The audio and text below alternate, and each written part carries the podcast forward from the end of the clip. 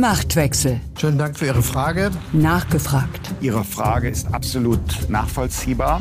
Mit Dagmar Rosenfeld. Und Robin Alexander. Der Bundeskanzler hat alle Fragen beantwortet, die ihm nicht gestellt worden sind. Und keine einzige Frage von denen beantwortet, die wir ihm gestellt haben, meine Damen und Herren. Machtwechsel. Nachgefragt. Fragen bleiben jung, Antworten altern rasch. Mit diesen Worten von Kurt Marti begrüßen Robin und ich Sie zu unserem neuen Format Machtwechsel nachgefragt, in dem wir die Fragen beantworten, die Sie, liebe Hörerinnen und Hörer, uns gestellt haben. Ein Format also, in dem unser Publikum sich ewig jung fühlen kann und in dem Robin und ich hoffentlich gut altern. Vorweg eine Sache noch. Natürlich gibt es künftig weiterhin den klassischen Machtwechsel unter der Woche und am Wochenende dann zusätzlich ein nachgefragt. Weil aber Premiere ist, wird diese erste Folge etwas ausführlicher, zumal die Fragen, um die es heute geht, mitten ins aktuelle politische Geschehen führen. Ich glaube, das ist das, was meine Kinder ein Spin-off nennen würden. Wobei dieses Spin-off, da machen wir jetzt den Pilot. Habe ich das richtig verstanden für die Netflix-Generation? Richtig. Better Call Robin nennen wir das ganze Format. oh Gott. ja, Nein, so. hier ist Better Call Ducky, weil die erste Frage geht an Dagmar Rosenfeld und die ist von Toni Krumm. Toni Krumm schreibt, die AfD steht aktuell im Bund bei circa 20 Prozent in den neuen Bundesländern bei 30 Prozent und wird in Thüringen und Sachsen-Anhalt als gesichert rechtsextrem eingestuft.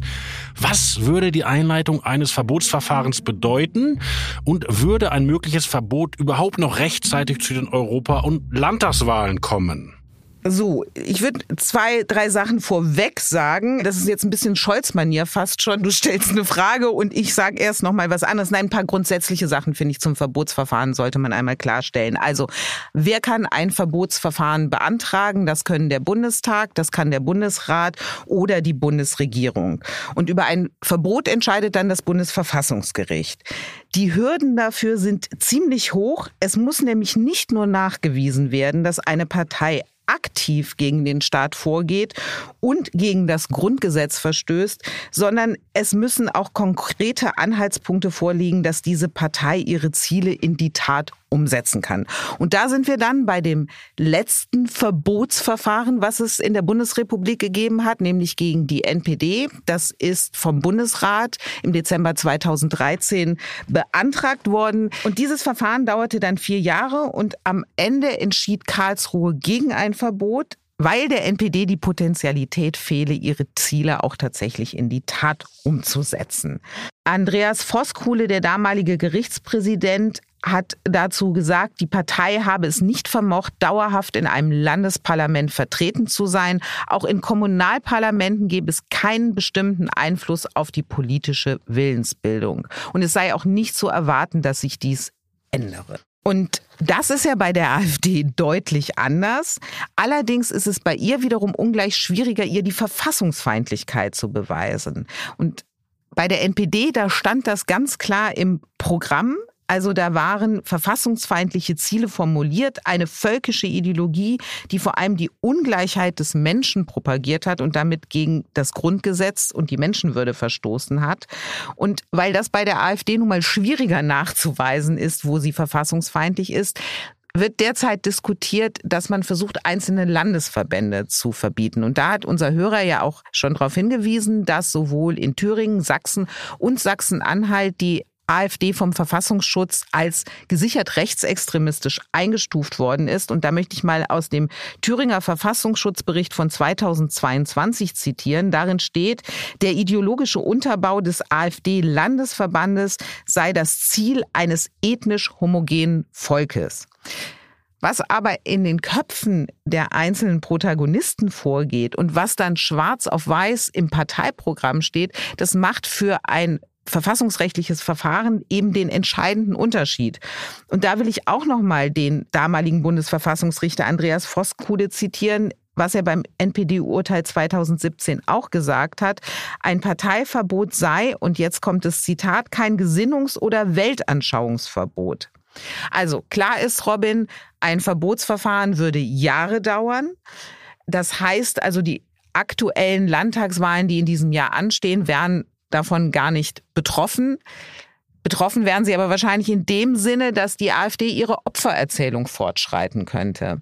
Und da sind wir bei der alles entscheidenden Frage, wie gehst du mit einer Partei um, die also in Teilen als gesichert rechtsextremistisch gilt und die zugleich in Umfragen in einzelnen Bundesländern vorne liegt. Ich bin ja kein Jurist, ich verstehe davon nichts. Ich bin auch kein Jurist. Aber wenn ich mir das alles anhöre, dann scheint es mir doch darum zu gehen, kann man nachweisen, was das Verfassungsgericht kämpferische Verfassungsfeindschaft nennt. Und wenn man es nicht dem ganzen Laden nachweisen kann, kann man es vielleicht Einzelnen nachweisen. Und da rückt natürlich Björn Höcke in den Fokus, weil das ist ein Mensch, der ja deutlich und absichtlich völkische Anklänge hat in seiner Rhetorik. Ich erinnere an die Rede von Götz Ali im, im Thüringer Landtag zum Auschwitz-Gedenktag, wo er das äh, glasklar herleitet und zeigt, äh, wo Höcke da seine Inspiration herholt. Und wenn man es diesem Mann, der sich öffentlich so äußert, dann hat man es ja auch schwarz auf weiß. Auch das ist ja äh, eine Parlamentsrede oder ein Interview oder sowas ist ja auch schwarz auf weiß. Und kann man nicht gegen diesen Mann vorgehen. Und diese Idee ist ja aufgekommen. Die hat vor allen Dingen der äh, Publizist Heribert Prantl in der Süddeutschen Zeitung lange verfochten. Jetzt gibt es eine Petition, wo ganz viele Leute dafür unterschrieben haben.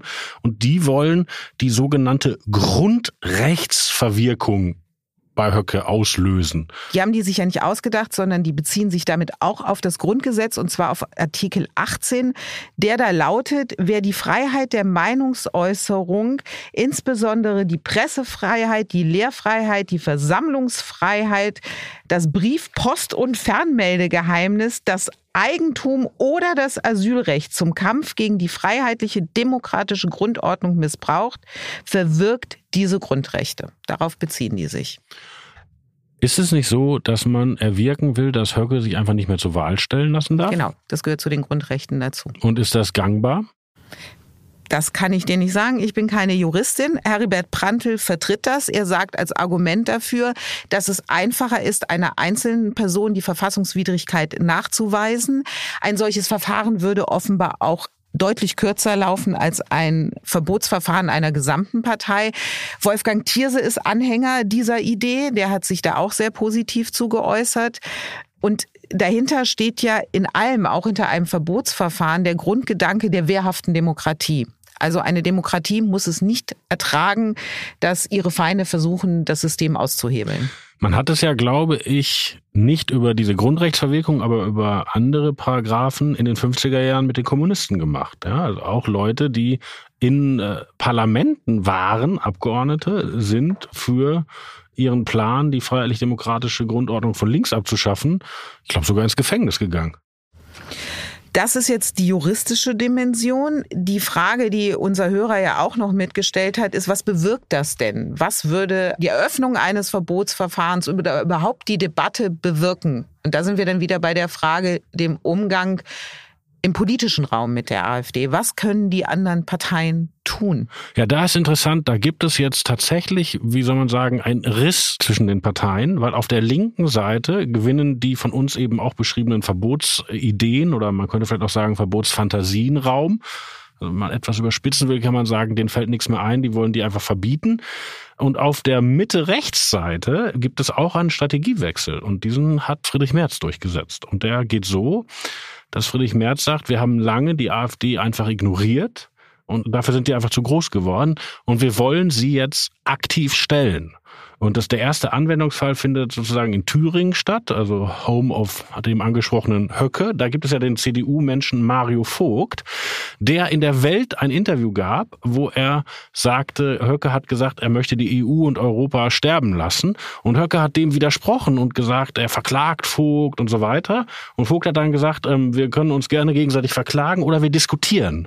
Und jetzt sind die beiden tatsächlich zu einem Rededuell über die Europapolitik verabredet. Also da werden gerade noch die Modi, wo das dann stattfindet und wie lange geklärt. Aber da wird dieser Mario Vogt, also der Oberchristdemokrat, mit dem Höcke über Europapolitik debattieren. Und es ist ja jetzt schon klar, wie das laufen wird. Wenn das terminiert ist, wird es von links ein Lamento geben. Um Gottes Willen, man darf Herrn Höcke nicht diese Bühne geben. Ja, also sozusagen unter den demokratischen Parteien gibt es eine Uneinigkeit über die Strategie. Andererseits, Höcke hat ja schon eine große Bühne in Thüringen und ich finde, dass die CDU sagt, wir stellen die, wir stellen die gerade beim Thema Europa, wo man relativ einfach erklären kann, dass ein ungeordneter EU-Austritt Deutschlands uns maximal in die Scheiße reiten würde. Und ich finde, dieses Stellen, das hat etwas. Aber das wird die Debatte der nächsten Wochen sein. Die Linken werden sagen, ihr gebt dem ein Forum und die Konservativen oder die Mitte wird sagen, ihr mit euren Verbotsfantasien drückt euch um die Auseinandersetzung. Ja, und du kannst ja natürlich dieses Argument anführen, ihr gebt Höcke eine Bühne, gleichzeitig gibst du aber auch über 30 Prozent der Wähler in Thüringen eine Bühne, die nämlich äh, für diese Partei derzeit stimmen würden und ihnen sozusagen die Auseinandersetzung zu ermöglichen mit den anderen Parteien, mit den ärgsten Konkurrenten, ist ja auch eine Form von Willensbildung oder im besten Falle entlarvende Momente, die du in dieser Höcke-Partei findest. Ja, das Ganze hat wie alles in der Politik immer noch eine taktische Dimension. Nämlich, wir haben ja in Ostdeutschland immer das Phänomen gehabt, die AfD steht eigentlich gegen den Ministerpräsidenten und seine Partei. Und zwar egal von welcher Richtung der kommt. Also es war AfD gegen Michael Kretschmer in Sachsen von der CDU oder AfD gegen Herrn Woidke von der SPD in Brandenburg oder AfD gegen Herrn Ramelow von der Linken in Thüringen. Also immer AfD als Herausforderer eines Ministerpräsidenten. Und jetzt ist natürlich das Kalkül der Thüringer CDU, die Linkspartei hat abgewirtschaftet, Bodo Ramelow hat abgewirtschaftet mit seinem Rot-Rot-Grün. Und jetzt will man haben Höcke gegen Mario Vogt in der Hoffnung, dass dann in der zugespitzten Wahlkampfsituation sozusagen alle guten Leute Leute sich hinter Mario Vogt sammeln, weil sie sagen, der muss noch irgendwie sich vor den Höcke schieben und dann auch Leute CDU wählen, die vielleicht eigentlich ein bisschen linker ticken. Mhm.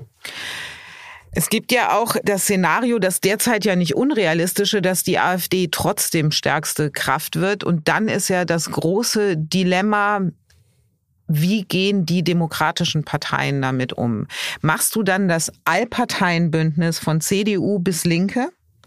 Die dann gemeinsam versuchen, eine Regierung auf die Beine zu stellen. Und du überlässt der AfD die Opposition komplett, die einzige Oppositionspartei, die es dann in einem solchen Landtag gäbe. Oder die andere Debatte, Brandmauer hin oder her, ist die Koalition mit der AfD. Das kleinere Übel in der Vorstellung, das System ist stärker als eine solche Partei und die Realität wird eine solche Partei auf den Boden holen. Das ist ja die Debatte, die im Hintergrund schwebt. Ich finde, das ist eine akademische Debatte. Wenn man sich das konkret vorstellt, es würde eine Koalition mit der AfD geben, beispielsweise in Sachsen. Mhm. Welche Verantwortung will man denen denn geben? Die Polizei? Die Ausländerbehörden? Bildung? Die Schule? Ja die Gedenkstätten. Also das ist doch, ja, also das ja. ist doch, das ist völlig unverantwortlich. Das ist ein Glasperlenspiel, das ist eine Feuilleton-Idee. Äh, das äh, darf auf keinen Fall passieren, finde ich. Und das andere ist, da muss man sagen, lernen wir aus der Geschichte. Die letzte demokratische Regierung, die sich nicht auf Notverordnungen stützte, war die Regierung Müller, wo sich alle demokratischen Parteien, mit Ausnahme der Kommunisten, die nämlich gesagt haben, uns ist das völlig egal, ob das hier den Bach runtergeht, dann kommt die schöne Revolution von wegen, zusammengetan haben. Und als es diese breite Mehrheit in der Mitte, die ideologisch mindestens so unterschiedlich war wie heute, nicht mehr gab, äh, kam die Notverordnung. Und irgendwann kam dann später Hitler. So. Und deshalb bin ich der Meinung, die Demokraten müssen zusammenarbeiten. Es hilft nichts. Dagmar, haben wir noch eine Frage zum Komplex AfD? Ja, Robin. Und zwar Matthias Engel. Der schreibt uns, mich würde abseits der großen Themen einmal interessieren, wie die Parlamentarier in Berlin eigentlich mit der AfD umgehen. Spricht man da miteinander, denn deren Leute sitzen ja auch in Ausschüssen oder sind die alle quasi Personen non grate? Gibt es informelle Kreise aller Pizza Connection? Mir ist zumindest ein solch informeller Kreis bekannt, der zwar sehr konservativ, aber gleichzeitig auch bunt ist. Ja, da müssten wir Herrn Engel nochmal anrufen, weil das wäre eine Geschichte. Ja. Und äh, ich habe jemand anders angerufen, nämlich Frederik Schindler, unseren AfD-Fachmann der gerade krank zu Hause sitzt, aber meine Frage getreulich beantwortete und der sagt, die AfD streut immer Gerüchte, dass es solche Kreise gäbe. Und wenn man dem dann nachgeht, dann können sie aber nicht Ross und Reiter nennen. Also wir reden ja über die Ebene des Parlamentes, ja. Und ich persönlich kann mir das auch schlecht vorstellen, weil es hat ja zu Beginn der Legislaturperiode etwas gegeben, da wurden ja Leute versetzt, nämlich die Union wurde gegen ihren Willen mit der Mehrheit der Ampel nach rechts gerückt und muss jetzt neben der AfD sitzen. Und mehrere Unionsleute haben mir relativ glaubhaft geschildert, wie krass das ist, was die AfD da reinruft. Also gerade die Frauen sind davon sehr negativ beeindruckt, weil die müssen da tatsächlich teilweise bei den Reden der anderen richtig die Sau rauslassen. Ja, also da ist keine natürliche Affinität. Robin, unser Hörer schrieb von äh, konservativen Kreisen, die aber bunt sind. Ich denke da an den legendären Berliner Kreis der CDU, den er wahrscheinlich nicht meint, aber dazu gibt es wie immer von Robin eine gute Geschichte. Ja, die Geschichte ist wirklich gut, weil die Geschichte hat die nicht ganz falsche, aber vielleicht auch nicht hundertprozentig richtige Anekdote, dass uns die AfD erspart geblieben wäre, wenn der damalige CDU-Generalsekretär Hermann Gröhe etwas ordentliches zu essen serviert hätte und keine Wäre Altmaier Generalsekretär Suppe. damals gewesen. Dann. Also die Geschichte ist die folgende. Es gab einen sogenannten Berliner Kreis, wo sich konservative Christdemokraten trafen. Da war zum Beispiel Christian Wagner dabei, das war der Fraktionsvorsitzende in Hessen. Da war Steffen Flath dabei, Fraktionschef damals in Sachsen. Thomas Barreis, den kennt man heute noch, zwischendurch auch mal parlamentarischer Staatssekretär gewesen.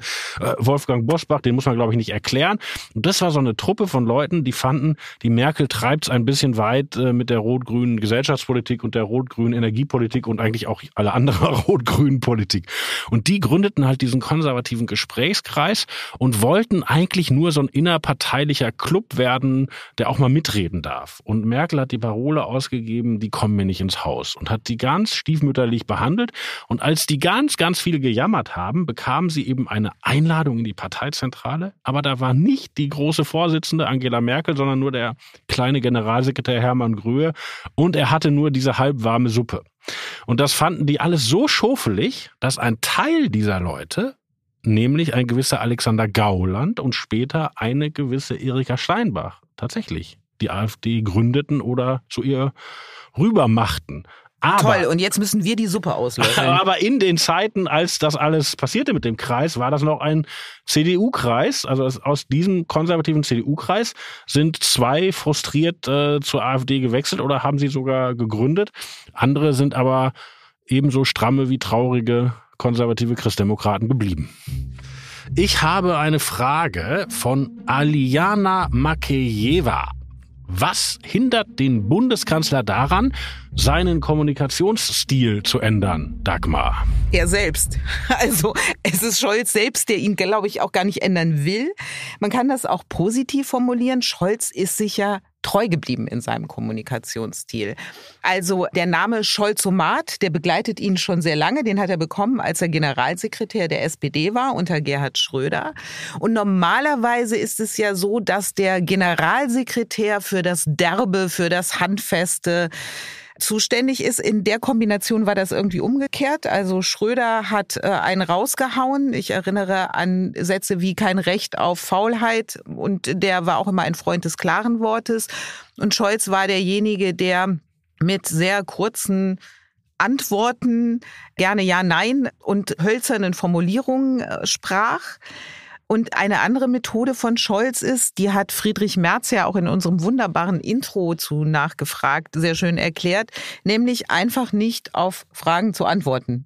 Dazu eine kleine Anekdote. Hans-Dietrich Genscher sagte jungen FDP-Politikern, wenn die zum ersten Mal im Fernsehen auftraten oder auf großer Bühne vor Journalisten, das schaute er sich alles gerne und wohlwollend an. Und ein legendärer Satz von Genscher danach in der Nachbesprechung, wie sich dieser junge Politiker geschlagen hat, war, haben Sie ja alles ganz gut gemacht, aber Sie antworten ja noch auf die Fragen. So, das scheint also in der Politik eine Methode zu sein, die Olaf Scholz perfektioniert hat.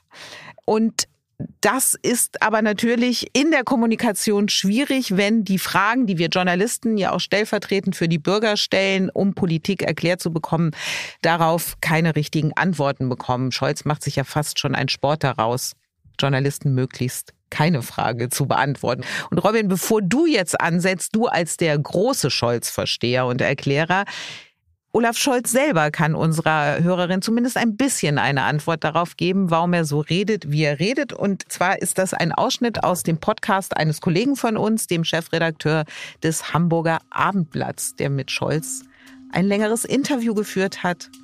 Und da kam es dann zu folgendem Dialog. Ich versuche eine geordnete Antwort zu geben.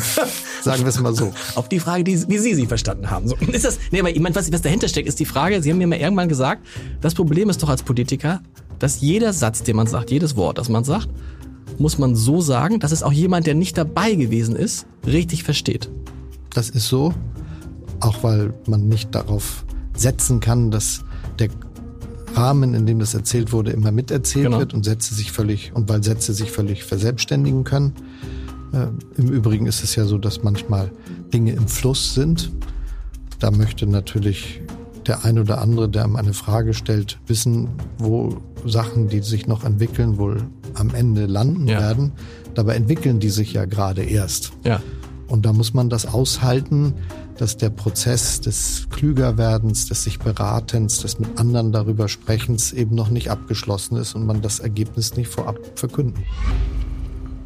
Robin, alles verstanden? Ja, also er hat natürlich einen Punkt, weil da ist er auch ehrlich gesagt Merkel Erbe. Diese komplette Angst des intentionalen Missverstanden werden. Ja? Also du sagst irgendwas und die nehmen das raus und schrauben daraus einen anderen Zusammenhang und dann hast du die Torte im Gesicht, so ungefähr. Also da hatte er schon einen Punkt, aber er treibt es natürlich auf gewisse Spitzen, auch weil er sich so darin gefällt. Also ich erinnere an diesen legendären G7-Gipfel in Elmau, ne, früher Höhepunkt eigentlich dieser Bundeskanzlerschaft, auch wo gar nicht schlecht gelaufen, äh, wo er auf der Abschluss-PK auf die Frage einer Kollegin, könnten Sie mal erklären, warum? Und dann sagt er, könnte ich. Und, und lacht so in sich rein. Ja, also, also er hat eine erkennbare Freude darin, äh, dieses Kommunikationsgeschäft zu beherrschen und durch das Demonstrative dieser Freude beherrscht das nämlich doch nicht, weil es war ein ganz schlechter Moment. Und er ist sehr, sehr kontrolliert, er ist sehr vorbereitet, das sind ja eigentlich positive Eigenschaften, ist dann aber immer, wenn er davon abweichen muss, im kurzen Gras. Und da legendär Mahmoud Abbas, der Palästinenserpräsident, äh, leugnet plötzlich im Kanzleramt den Holocaust und er sagt nichts, weil er darauf halt nicht vorbereitet ist. Ja, also seine große kleinteilige Vorbereitung, sein Fleiß, eigentlich positive Attribute stehen ihm im Weg, wenn er schnell handeln muss, auch schnell kommunikativ handeln muss und dann gar nicht handelt. Da sind wir bei der nächsten Frage, die äh, so ein bisschen mit darauf abzieht. Wir sind beim Kanzler und bei der Beratung des Kanzlers. Und zwar möchte Markus Eisenbart wissen, wer sind die Berater der Bundesregierung in Migrationsfragen? Auf wen hört der Kanzler? Also Professoren, Regierungsbeamte, andere Politiker. Ja, total interessante Frage und auch ähm, ironische Antwort. Leute, die schon länger zum Beispiel die Welt lesen, erinnern sich ja, dass in den Merkel-Jahren immer der Gerald Knaus vorkam. Ja, das ist äh, dieser angebliche Autor des EU-Türkei-Plans. Nur hatte Merkel den nie getroffen. Und auch die Merkel-Leute nicht. Ja, also Gerald Knaus hatte tatsächlich, das ist so ein Mann, der einen Think Tank äh, führt, der heißt ESI, ist auch sehr zu empfehlen. European Stability Initiative ist es, glaube ich, wenn man das ausspricht. Sag's dreimal schnell hintereinander. European Stability Initiative. Die anderen Easy. zweimal erspar ihn. Ja. Und ähm, also dieser Knaus galt als Merkel-Berater, ohne Merkel beraten zu haben. Dann kam die Ampel und die haben sich richtig dicke von Knaus beraten lassen. Das hat aber in der Öffentlichkeit keiner mehr gemerkt. Es ging sogar so weit, dass in der Arbeitsgruppe der Ampel-Koalitionsverhandlungen, die zum Thema Migration was aufschrieb, die den Knaus eingeladen haben. Und der saß in den Koalitionsverhandlungen mit FDP-Lern, Grünen und SPD-Lern. Und die Drittstaatenlösung, die da drin steht, ja. die kommt von ihm. Genau, ja. also die, deshalb waren wir auch alle überrascht. Mein Gott, wie haben die das geschafft, den Grünen diesen vernünftigen Teil in den Koalitionsvertrag zu schreiben? Und ähm, Knaus hat aber, was gar nicht seine Art ist, ziemlich die Klappe gehalten. So. Also äh, Gerald Knaus spielt erkennbar eine Rolle. Und dann, Wer ist denn die Brigitte Baumann von Olaf Scholz? Ja, das ist interessant. Er hat eine Büroleiterin, ist auch eine Frau und heißt Janette Schwamberger und begleitet ihn schon ewig, war auch neulich mal in den Medien, als es nämlich darum ging, wann wurde was in seinem Kalender gelöscht, als es um Cum-Ex ging. Und da tauchten E-Mails von ihr auf. Aber die Rolle ist etwas, würde ich sagen, defensiver angelegt als bei Frau Baumann, weil Frau Baumann hatte ja immer diesen Nimbus der Rasputina, der eigentlichen hinter dem Thron, die so ganz wichtig. Und das ist bei Frau Schwamberger doch wird deutlich äh, dezenter kommuniziert. Also das ist jemand, der immer im Umfeld von Scholz ist, der sicherlich auch wichtig ist, aber nicht diesen Nimbus hat, äh, eigentlich dahinter zu wirken.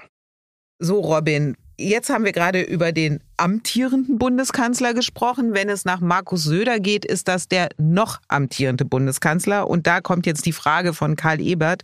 Markus Söder fordert vehement Neuwahlen. Hierzu habe ich zwei Fragen. Halten Sie Neuwahlen zum aktuellen Zeitpunkt für förderlich für unsere Demokratie? Da sind wir dann gleich wieder beim Anfang. Und setzt Markus Söder eventuell darauf, dass Friedrich Merz als großer Verlierer aus den Neuwahlen herausgehen würde, damit sich doch noch mal ein Fenster für Söders Kanzlerkandidatur öffnet? Also die zweite Frage ist natürlich maximal perfide gedacht, weil da müsste man ja denken, März tritt an, verliert und dann gibt's noch mal vier Jahre Ampel und dann steht die Stunde des Markus Söder. Nun, man darf nichts ausschließen, aber ich glaube, das ist wirklich einmal zu viel durch die Brust ins Auge geschossen. Ich glaube, das war profan. Die Erforderung kam ja, als Markus Söder zurück von der Landesebene, wo er diesen Wahlkampf focht, auf die Bundesebene sprang. Und wie Markus Söder ist, wenn er auf eine Bühne springt, dann braucht es auch einen großen Auftritt. Und die Neuwahl war, glaube ich, die größte Forderung, die da gerade zur Hand war. Naja, aber mittlerweile ist es ja in der CDU, nicht nur in der CSU, sondern auch in der CDU ganz klar, die sagen, wir stehen bereit wenn es Neuwahlen geben sollte, da sind wir. Ich will gar nichts mehr ausschließen bei dieser Ampel, aber Folgendes zu bedenken geben. Was könnte passieren? Man könnte doch sagen, es müsste sich erstmal eine neue Mehrheit finden, ja? Aber dann müsste ja einer der Partner sagen, es geht nicht weiter, wir wollen was Neues. So, also es müssten Grüne kommen und sagen, mit, mit der Ampel geht's nicht mehr, es geht wir wollen mit der CDU. besser mit Friedrich Merz. So und im, Unvorstellbar. Also, also Kanzlerwechsel ohne Neuwahlen würde es ja rechnerisch hergeben, wäre ja auch nicht möglich, weil man müsste ja auch die FDP mitnehmen zur Jamaika und vice versa. Ja? So, und dann gibt es natürlich die Idee, dass äh, Olaf Scholz den Gerhard Schröder macht Und und sagt, das ist alles hier irgendwie in, in den Grützen, das ist alles Verfahren und ich hole mir jetzt ein Mandat vom Volk. Da wäre natürlich die Frage, wofür? Genau. Bei Schröder wusstest du Genau. es wofür. Das war die Agendapolitik, die Harzreform, dann die verlorenen Landtagswahlen, eine nach der anderen, keine Mehrheit im Bundesrat. Das war der Moment, wo er gesagt hat, jetzt frage ich das Volk. Und man muss ja auch sagen, das Wahlergebnis am Ende, das war richtig knapp. Er hätte es fast nochmal geschafft. Einen Abend lang dachte er noch, er hätte es geschafft. Ja, wobei es ja auch so eine irre Übung war, weil er, er sagt sozusagen, ich hole mir ein Mandat für meine Reformen und macht dann einen Wahlkampf mit einem Schuss Amerika-Kritik und mit Vorsicht, die CDU will noch viel schlimmere Reformen und Angela Merkel tut ihm den Gefallen und fordert diese vielen Reformen. Aber wie gesagt, und was wäre denn jetzt das Ding von Scholz? Also ähm, er, er kann ja jetzt nicht sagen, wählt äh, frisches Mandat für den Doppelwumms. Den hat er ja gerade abgeräumt. Ja, und er, das ist die Vielleicht Frage. versucht er was mit Respekt. Wir wissen es nicht, Robin. Aber Robin, Respekt an dich für diese erste Folge Machtwechsel nachgefragt. Wir hoffen, liebe Hörerinnen und Hörer, es hat Ihnen gefallen. Wir haben noch ganz viele Fragen von Ihnen hier liegen, freuen uns aber über jede neue Frage. Die können Sie gerne an machtwechsel.welt.de schicken. Und was beim regulären Machtwechsel Standard ist, ist auch beim Machtwechsel nachgefragt gesetzt. Das letzte Wort, das hat Robin. Komm, Dagmar, jetzt darfst du mal. Auf Wiederhören.